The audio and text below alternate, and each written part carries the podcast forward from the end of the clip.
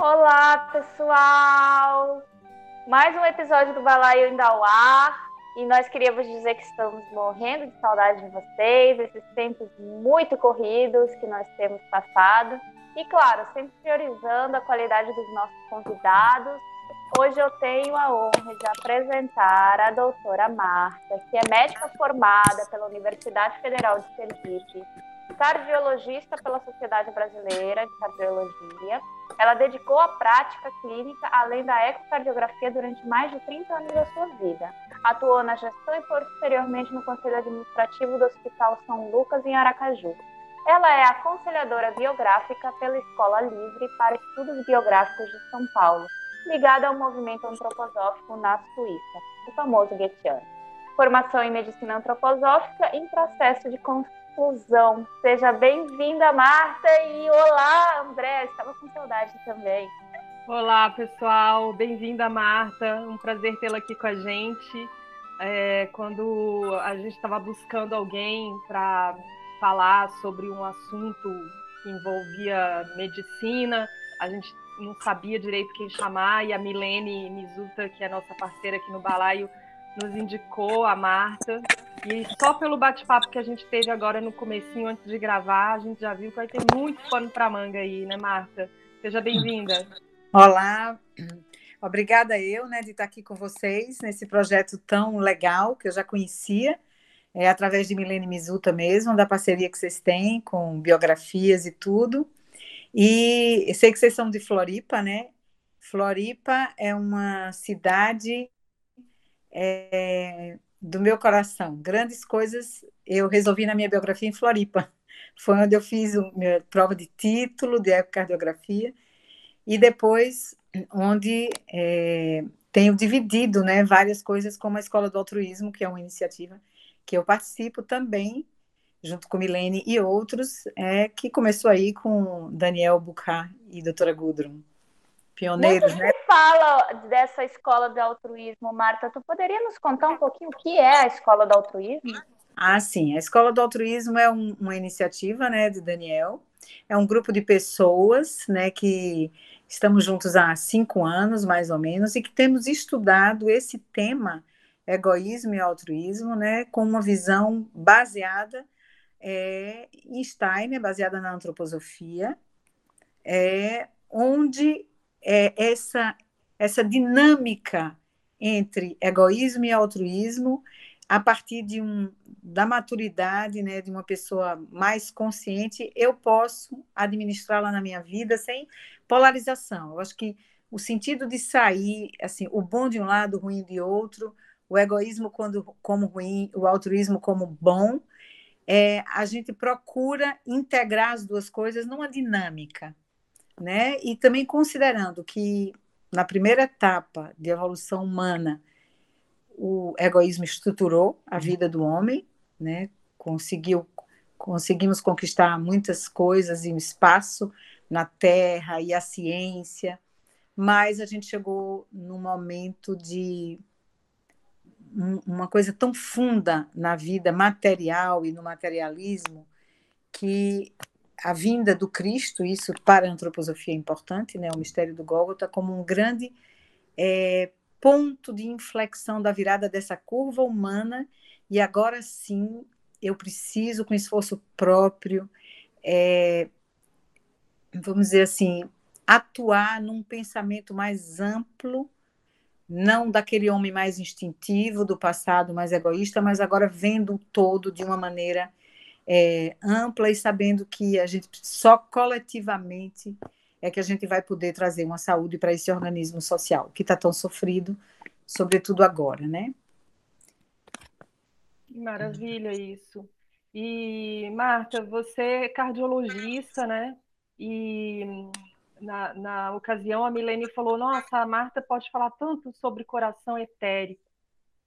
O que, o que, que vem a ser isso? Fala um pouco para gente do coração etérico. A gente sempre ouve falar do corpo etérico, né? Mas o coração como, como um órgão separado, assim, é... o que, que a gente tem aí para descobrir sobre isso? Então, na constituição humana, né, na visão da antroposofia, nós temos essas, o ser humano tem quatro instâncias, né, a física, a vital, etérica, astral e o eu. Cada órgão tem o seu órgão etérico, né, tem o seu órgão vital, é, é como se tivesse um corpo é, de vida desse órgão também. É, segundo os estudos da ciência espiritual de Rudolf Steiner, como a gente troca os dentes aos sete anos, a criança troca de dente aos sete anos, por volta de 13, 14 anos na biografia, é como se a gente recebesse um novo coração. Em que sentido, assim? É quando começam na biografia os encontros, as descobertas, que tem a ver com aquela individualidade, com a intenção daquele coração, com a intenção daquela vida que aos poucos vai precisar ir se desvencilhando é, da vida da história da família e da hereditariedade e trazer sim o que é genuíno seu.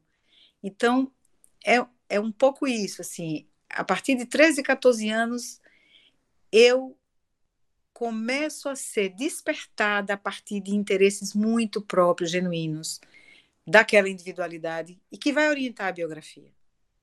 E é muito bonito quando você vê é, isso retrospectivamente e como é, um ideal sustenta uma biografia, né? e esse ideal que está nesse coração etérico e o que, te, que interessa, né? a moralidade desse coração, que o coração é um órgão da moralidade.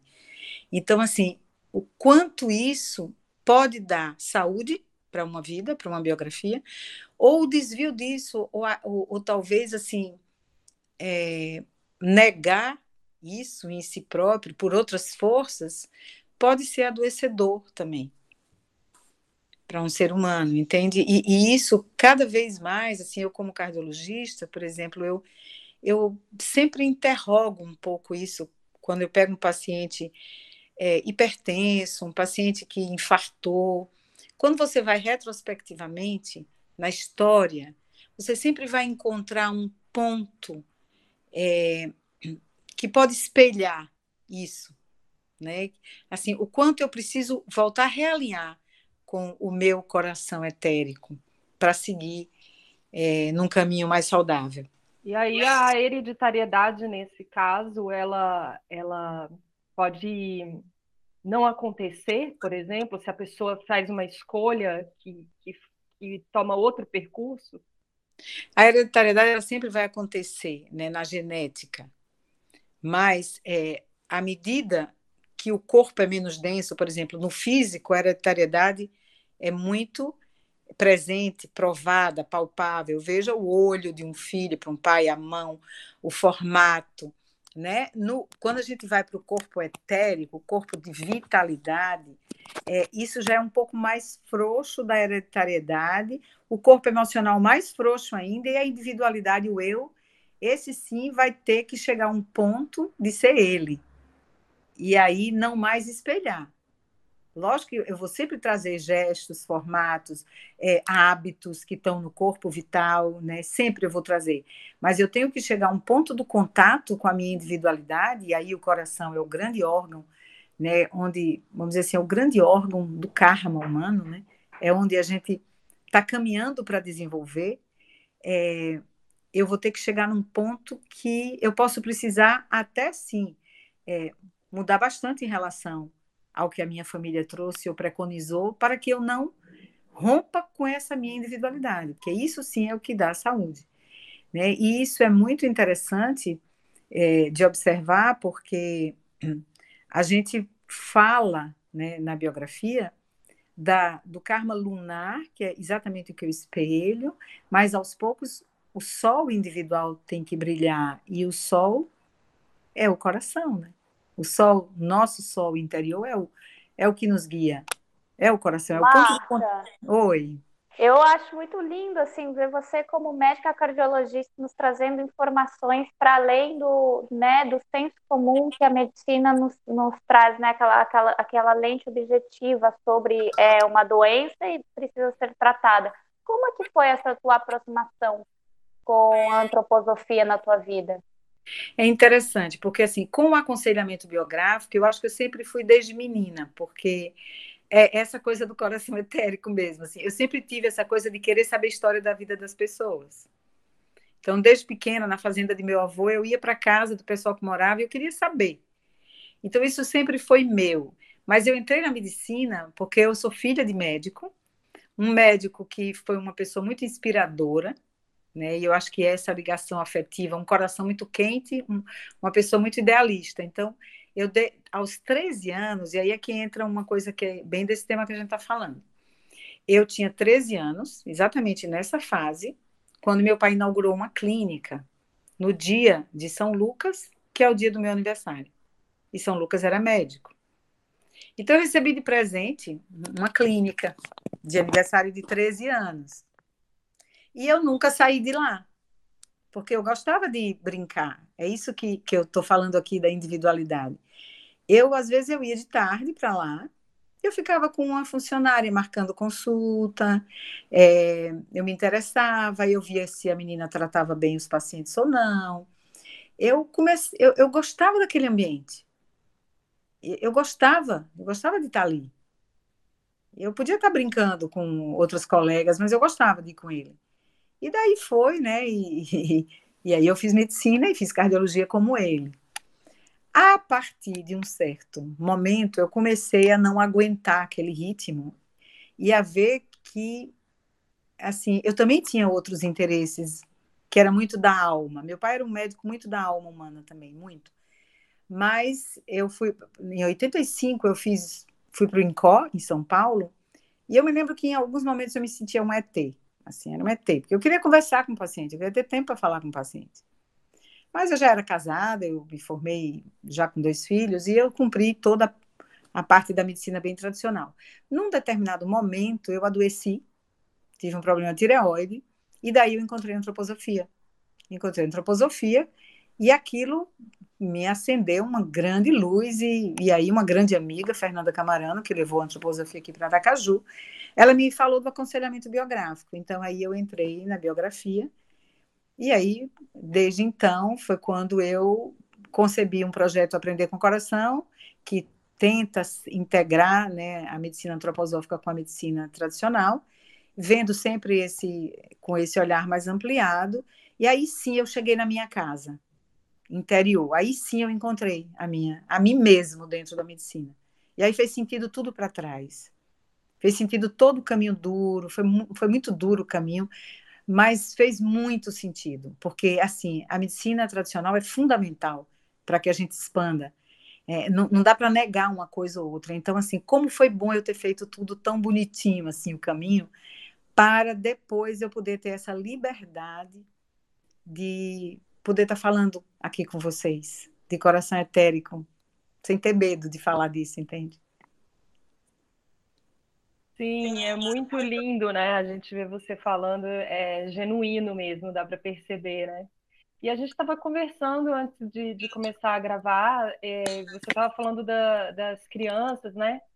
Que perdem a dentição, e daí, é, como nessa parte onde elas perdem, é, entre aspas, né, esse coração etérico, é, Existe algum processo assim que a gente, como mães e pais, é, observando, a gente pode acolher? Como que é essa essa perda desse coração etérico? É, essa troca, né? Recebe um, um, um, novo coração etérico. Eu acho que de 7 a 14 anos, a gente sabe que é o amadurecimento do sistema rítmico. Então, os órgãos do sentir, né? Na antroposofia, a gente trabalha com essa coisa né, do, do, da trimembração, o neurosensorial, o rítmico e o metabólico, vocês sabem. Então, eu diria assim, que de 7 a 14 anos é tão fundamental que essa criança e pré-adolescente seja acolhido nesse âmbito do meio, nesse âmbito de uma vamos dizer assim, de um, de um respeito pelo sentimento, é, de poder ter um diálogo e conversar, por exemplo, de escutar verdadeiramente o que a criança fala. Porque pode parecer até uma doidice o que ela está dizendo, mas ali atrás pode ter uma vocação. Então, assim, não, não ter preconceito contra o pedido das crianças né, e do pré-adolescente. O que, assim, a mãe tem a sensibilidade de perceber o que aquela alma vibra, em que direção aquela alma vibra. Então, eu acho que esse calor, né, e uma coisa assim também, respeitar essa privacidade da criança nessa idade, assim, ela, ela, os segredos dela, as amizades, se ela não quiser falar, é, o sentimento, tô triste, pode ficar triste. Assim, eu tô com raiva, pode treinar isso, assim. É, a gente pode ter todos os sentimentos, não tem sentimento ruim, tem sentimento. O que tem é como eu lido, pode ser de um jeito bom ou ruim. Mas, assim, se eu tenho uma dificuldade na escola, se eu tenho uma dificuldade relacional, eu poder falar isso. Né? Aí entra uma questão também nessa fase né, da sexualidade, que é importante. Hoje isso é um tema muito importante, que, que isso seja visto com muito amor, com muito cuidado. Quando no meu consultório eu pego um paciente hipertenso, eu sempre vou para essa fase. Eu sempre interrogo como foi isso. Porque a gente sabe que crianças antecipadas, crianças que são constrangidas no sentir, né, que vivem num ambiente mais frio, elas tendem a ter uma contricção também vascular, que é, né, o sistema vascular é muito ligado a esse corpo emocional, esse corpo astral. Então, se eu preciso, vamos dizer assim, prender a minha alma, eu preciso engolir, engolir o choro, por exemplo. Muito ruim para isso.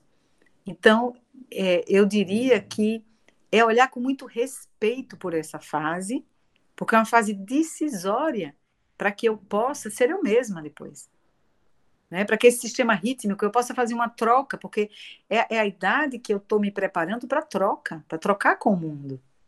Eu estou aprendendo isso na escola, então eu troco com mãe, com pai, com irmãos, com amigos, que isso seja muito respeitado, sabe? Assim, porque eu vejo isso muito, muito, como a gente não vê às vezes os filhos, e não foi visto também.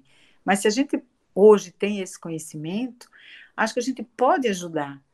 Né? Como aconselhadora biográfica, eu diria isso: escute. E a gente não escuta só a palavra, escute o gesto, escute o humor, escute o não dito sabe? Veja a zona de interesse, os filmes. Eu tenho um, um, primo, me lembrei agora, que a filha, muito pequena, ela gostava de assistir aqueles programas de médico em televisão, aqueles seriados. E ela era muito pequena e ela queria assistir de, é, de parto. Ela sabia, um dia ele estava conversando, ele é médico, e ela falou alguma coisa de um parto. Ele disse, mas você está vendo isso? Mas ela sempre quis ser médica, hoje ela é médica. Ela sempre, desde pequena, ela interessava ela aqueles programas na TV. Né? Então, assim, como isso é importante. Ali estava a vocação dela. Muito cedo ela teve essa vocação. É lindo de ver, né? Sim. Quantas pessoas têm essa vocação muito cedo e às vezes são tolhidas, né? É um é... esforço para trazer essa vocação para o mundo. Eu estava pensando nisso enquanto você falava, porque existe uma linha muito tênue entre você escutar a criança, respeitar, e mas também educar, né? Eu acho Isso. que a gente confunde um pouco, tem, eu pelo menos tenho essa dificuldade até hoje, assim, até que ponto eu, eu devo escutar, apesar da minha já ser adolescente, mas ainda assim é um momento de escuta, né, muito grande, e, e talvez nesse sentido a gente precise aprender mais, né, para não é, não viver de repente coisas que nós passamos, né? Que nós vivemos, não passar isso para para essa criança, para que Sim. a gente consiga construir é, é, seres humanos mais livres, né? Com esse coração etérico é, mais apto a fazer escolhas tranquilamente, né? Isso. E escrever uma bela história, né? Nesse caderninho que é recebido como uma página em branco do coração etérico, que a gente possa escrever essa história. E é interessante, você falou isso, e eu lembro um, episódio que eu passei com um filho meu e que uma amiga psicóloga, ela falou assim: a gente joga fora a água suja do banho, mas não o bebê. Então tem um germe às vezes. Às vezes numa malcriação, por exemplo, numa indignação, é, é, o episódio com meu filho foi exatamente isso, uma questão na escola, que ele aí se revoltou. Era justo o que ele estava pedindo. Então, eu tenho que jogar fora o que foi de excesso, de desrespeito que ele fez, mas o germe não, porque eu posso matar esse germe do coração etérico. Eu posso não valorizar, eu posso. E, e olha como eu vejo isso, viu? Eu vejo muitas pessoas carregando muitas dores, muitas dores. Sim, é o que mais tem, né? Por isso é. os consultórios de psicologia e psiquiatria estão cheios aí, porque a gente, a gente não consegue lidar, né? Aí fica adulto, chega aí nos 30, 40 anos, né? Eu, por experiência própria, posso dizer, você se sente num mundo perdido, assim, né? Meio sem direção. Sim. Apesar de que é, eu ia dizer que é muito se fala dessa, dessa questão assim mais atualmente de maneira aberta, né? Mais do que antigamente. Sim. E eu vejo muito assim que a Andrea fala, né? Que a gente precisa se policiar, principalmente quando vira pai e mãe, né? De não gerar expectativas, né? De nós para as crianças, que é o que todo mundo faz, e fazem desde que está na nossa barriga, né? Com quem que vai aparecer? Os olhos de quem? O cabelo de quem? O jeito. Ah, esse jeito é da mãe. Gente, não é o jeito da mãe, é o jeito dela, porque cada ser humano é individual, né? E muitas vezes a criança ela se, não se sente nesse acolhimento porque a gente meio que força, né? No diálogo ali já está um pouco forçado algo que fica ali implícito né, na nossa fala do, do, que ela tem que fazer ou do que a gente acha melhor. Então, é, talvez encontrar maneiras de conduzir essa infância de uma maneira que tem acolhimento e uma relação de confiança, né? Sim. Porque isso é prevenção, tá? Isso é prevenção cardiovascular. Esse é um dos focos é, do aprender com o coração. Porque, assim, não adianta só andar 30 minutos por dia, comer bem, é, beber adequadamente, etc., ter o peso bom. Esse é, uma, é a prevenção física, fundamental. Mas existe uma prevenção muito além, que a gente não sabe muito ainda. Né? Eu, um dia desse estava falando sobre o coração da mulher, e porque assim a mulher, quando ela chega na menopausa, ela desprotege o coração. Mas será que é só isso que protege o coração da mulher? Será que é só hormônio? Entende? É assim, então vamos ver as mulheres que são saudáveis. Que é que, né, como que elas trataram esse feminino? Como que, que o coração delas foi cuidado? Então, a gente ainda não sabe tudo. A gente vai aprendendo. Então, como prevenção, é, tem um estudo muito famoso na Guerra do Vietnã que se descobriu que as, a, as primeiras lesões de aterosclerose, as placas que entopem as artérias, né, que vão depois dar infarto, e jovens que morreram na guerra com 18, 20 anos, que se viram à guerra, já tinha.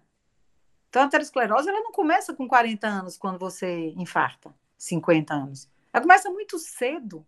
Muitas crianças que são obesas hoje já estão é, mudando o seu metabolismo e não conseguindo lidar bem com a gordura né, corporal, já com abdômen grande, etc. Isso a gente está falando do ponto de vista físico, mas vamos falar do ponto de vista anímico espiritual.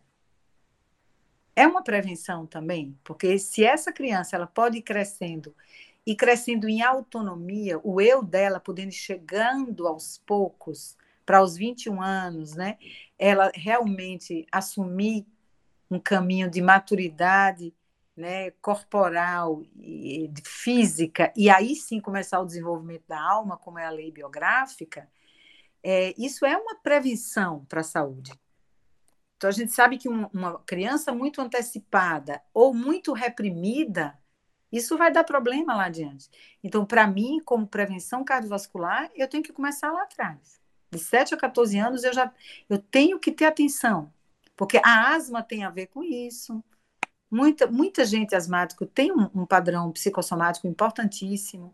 Né? Então, a gente está falando do ser humano integral, né, como um todo. E se eu vejo o ser humano ampliado, eu tenho que prevenir também, né, dentro da minha prevenção, eu também tenho que estender isso. Né? E se eu sei que essa, essa idade é crucial para essa individualidade, para ela tocar na missão dela, né, no caminho futuro, no que ela vai desbravar, eu, é, eu acho que isso é muito importante que a gente toque nesse assunto. E você falou em, em prevenção, mas e, e, tratamento? Quando assim já já foi a pessoa já, né, já é uma pessoa adulta e passou por um por momentos assim que a reprimiram. Como, de que forma que, que a medicina antroposófica trata isso? Olha, a vida é tão linda porque ela é viva, né? Tudo pode. A gente pode. O dia é hoje. E, e o nosso passado, ele não está no passado. Ele está hoje. É muito importante a, a história em retrospectiva, mas não porque a gente vai mudar o passado. É pelo que está vivo hoje. E se está vivo hoje e eu tenho um, consciência e uma força da vontade, eu posso mudar isso.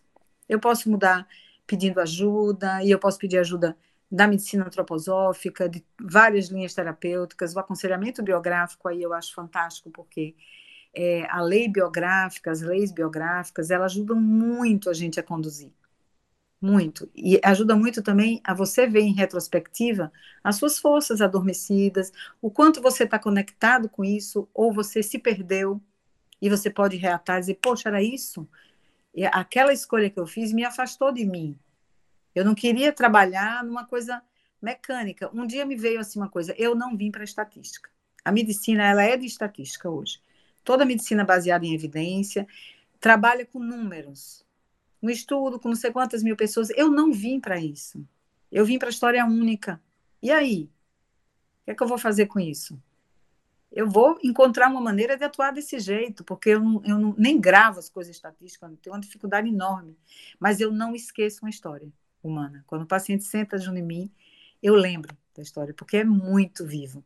É nesse encontro que, que eu atuo, entende? É, é quando eu estou com um paciente, assim.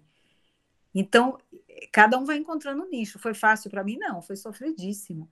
Mas a gente sempre pode refazer eu precisei refazer algumas vezes algumas coisas muito importantes na minha vida, né? Ninguém está pronto, então tô, continuo refazendo várias coisas, porque esse... a vida é vida, Sim. é viva. E esse projeto seu aí, é, conta um pouco para a gente sobre ele, o que que é? Então, esse projeto ele nasceu na, na minha formação biográfica. Eu trabalhei com alguns grupos de pacientes com mudança do estilo de vida é, em forma de workshops, né, de pequenos grupos. Trabalhei com vários pequenos grupos é, de biografia, puxando exatamente isso que a gente está, esse caminho, uma prevenção mais profunda. É, e eu acho que à medida que a vida vai pedindo, a gente vai transformando. Eu vejo que hoje o aprender com o coração, é, eu tenho focado muito nessa coisa assim, desse caminho mais individual mesmo. Acho que um, um, tema que eu tenho, que tem me vindo muito é esse coração da mulher. E alguns momentos eu tenho feito alguns pequenos grupos com mulheres, é, alguns pequenos grupos com mulheres que a gente, que eu trabalho pontos focais, puxando esse fio da biografia, essa reconexão, sempre dentro da, do pensamento da antroposofia, integrando, entendeu? Integrando com a medicina tradicional.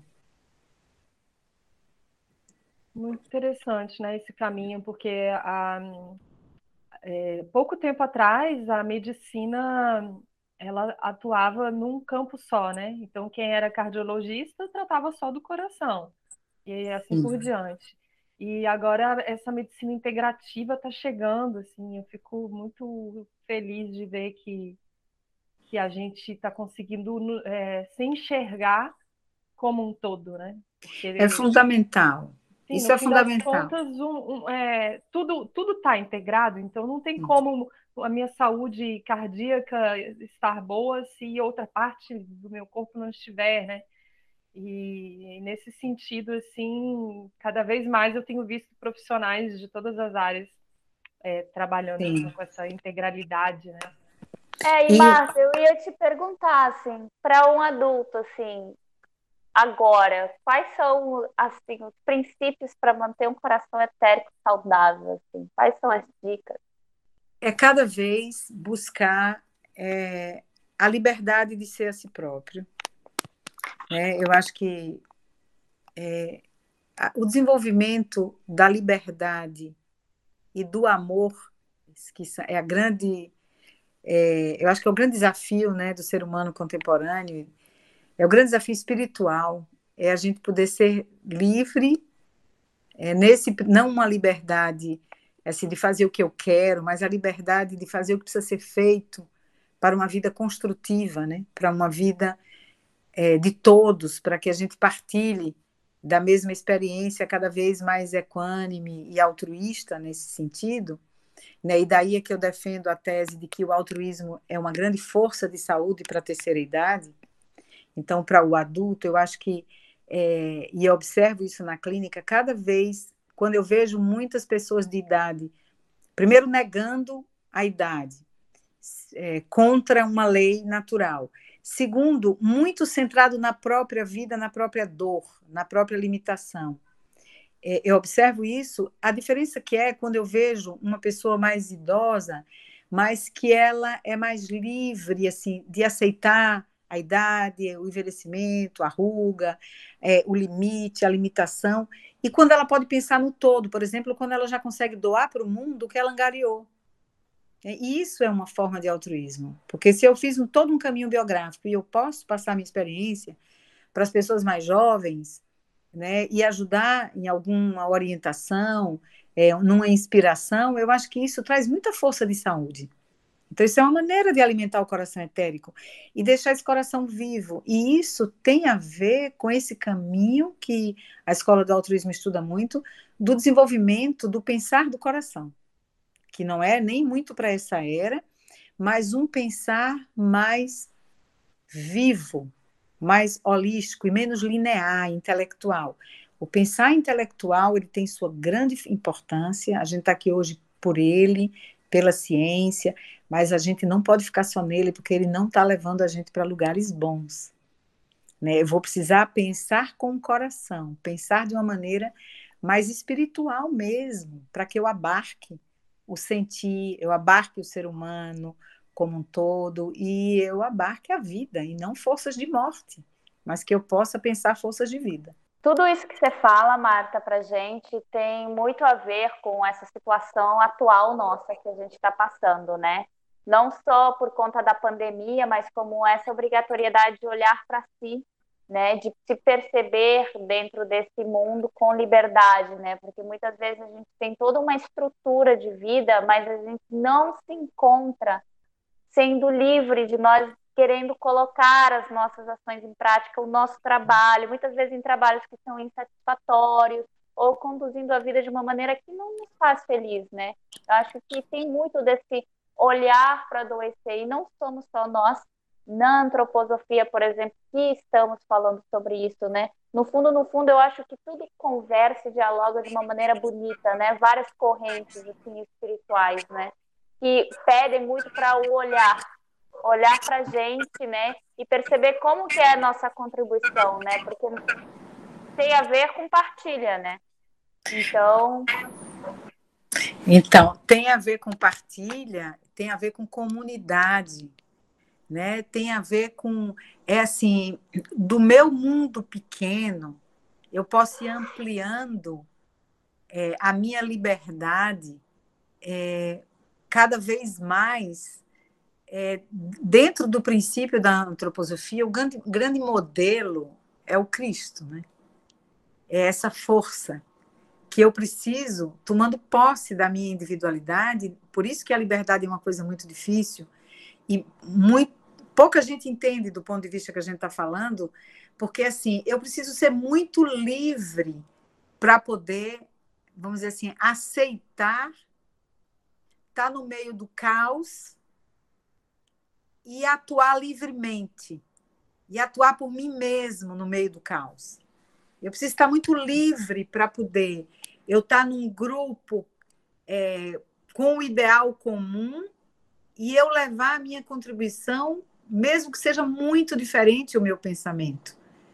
Mas é o que eu tenho para contribuir para aquele todo, entende? Então, assim, é, tem que ter uma individuação realmente. Eu preciso ter segurança para que eu seja eu, porque senão eu vou na boiada, porque é mais conforto, né? E, se eu, se e eu... aí Marta, eu ia te perguntar, já puxando, porque tu é médica e tu deve saber, que cada um tem uma maneira de olhar para esse mundo. E a antroposofia fala muito nos temperamentos, né? Então, o que, que esses temperamentos têm a ver, assim, com, com nós, seres humanos aqui, né? E o coração etérico, por exemplo. Poderia nos explicar? Então, o temperamento é como se fosse o tempero de cada um, né? Então, a antroposofia trabalha com os quatro grandes temperamentos, que seria o colérico, o fleumático, o sanguíneo e o melancólico. É interessante você falar do coração etérico, que nessa idade, né, bem nessa idade, que o temperamento ele já se sobressai, é, cada criança e pré-adolescente vai manifestar-se a depender desse tempero. Então, um colérico, ele, ele vai ter que ser tratado com muito, muito mais desafiado do que, vamos dizer, um fleumático, que ele vai precisar, é, é aquela criança que ela precisa de um empurrãozinho para caminhar, ela precisa ser estimulada porque ela gosta do conforto, né? O colérico é líder, sai na frente. O melancólico é muito para dentro, né? Ele sente uma dor enorme, a dor dele é maior. Eu sempre lembro das músicas de Marisa Monte, né? A dor é minha, de mais ninguém. Se a cara de um melancólico, ele vai ver o mundo a partir daí, né? E o sanguíneo é aquele é, que é amplo, que é como o ar, que ele expande, que ele vai aqui, vai ali, ele une coisas, mas que ele tem uma dificuldade, às vezes, de criar raiz. Né? Então, a partir desse tempero, é que ele vai ver o mundo e que ele precisa ser visto também, porque o que é triste hoje é eu normatizar. Então, até quando você vê assim nas instituições, que eu acho isso uma coisa assim incrível, todo mundo tem que ser proativo. Mas o melancólico ele não vai ser proativo. A ação dele não é aí.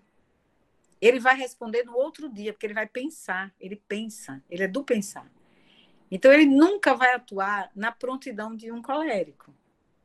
Exigir isso é muito, né? Assim, a gente pode ajudar, lógico, porque a gente não vai estimular também que ele não tenha uma prontidão, mas quando a gente tem um olhar, como a antroposofia tem, você já vai individualizando as pessoas a partir daí, a partir da infância.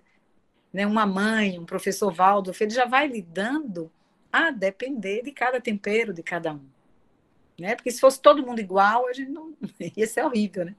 O mundo de coléricos, o mundo de sanguíneos, não daria. Cada um tem que ser de um jeito. Então é muito interessante né, essa expansão da visão que ah, tanto para a medicina quanto para a pedagogia, o que isso pode agregar né, na, na nossa Sim. linha Não, e, e é muito reconfortante para mim escutar você, porque eu sou melancólica, né? Inclusive minhas características físicas, assim, da boca caída e tudo, eu sou total, não tenho dúvida nenhuma. E, e eu sempre me cobrei isso, né? De que eu tinha que ser proativa.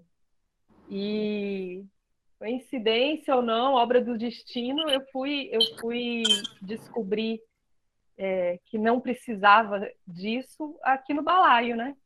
Com, com, essa, com esse projeto todo que a gente desenvolve Uhum. É, e daí eu e Maria conversando sobre o que, que cada um ia fazer, e enfim, cheguei sozinha a essa conclusão. Falei, gente, eu não, eu não consigo fazer certas coisas, né? Não é do meu perfil.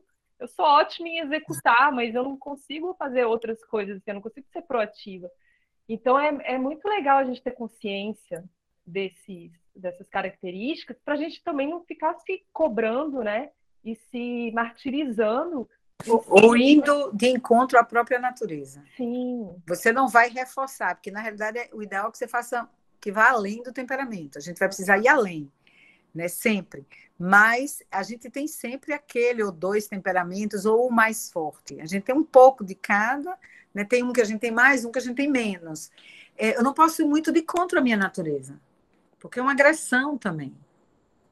É uma agressão, porque a contribuição que a gente tem para dar vem a gente é preparada, a nossa Constituição ela é preparada para o que a gente tem que fazer. É, uma pessoa de 1,50m não pode ser um cortador de vôlei. Ele não veio com corpo para ser. Ele pode até levantar, ser o levantador, mas ele nunca vai cortar.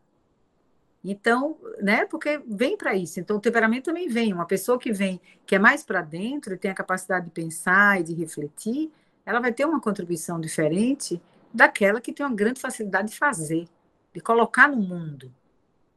Sim, e é isso, isso colabora, a gente ter o, o, a consciência desse fato colabora para a nossa saúde física e mental, né? né? Porque daí a gente sai desse lugar de, de briga interna para um lugar de aceitação e, e evolução num, num caminho de consciência, né? É.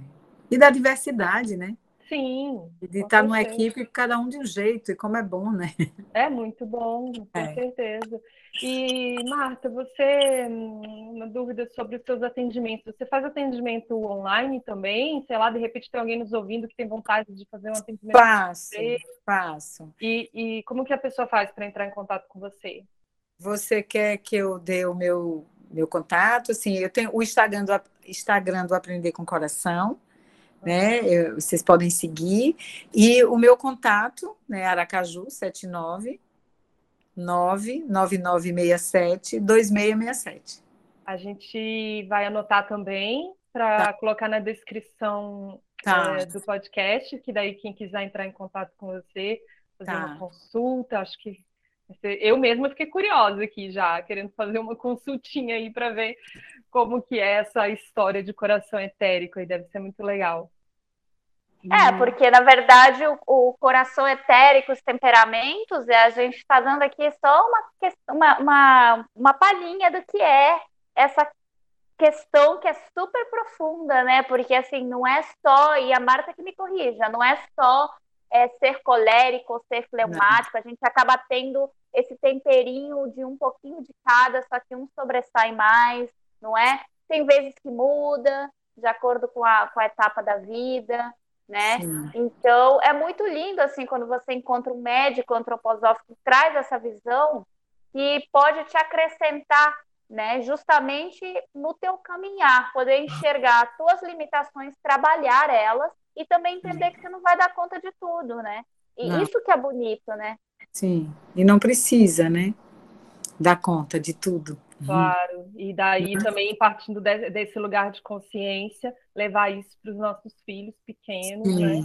Para já ir formando seres humanos uhum. melhores que a gente, porque essa é a ideia, né? É, a ideia é evolutiva é. e a ideia de sair do resultado para o amor, né? De ter que dar resultado para o desenvolvimento de relações amorosas, né? afetivas, construtivas.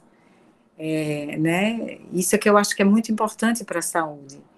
Né? E para alimentar essa vitalidade, né? se a gente pode falar assim, do coração etérico. É, eu poder desenvolver o amor, porque no fundo é isso, o amor e a liberdade. É Legal, isso. Marta. Muito obrigada Nada. pela sua presença aqui, pela sua colaboração. Foi uma delícia conversar com você. E a gente espera aí se ver em breve, de repente em algum outro episódio, falando sobre alguma outra coisa. E a gente vai deixar ali teus contatos na nossa descrição. E só agradecer mesmo pela oportunidade. Ai, sim.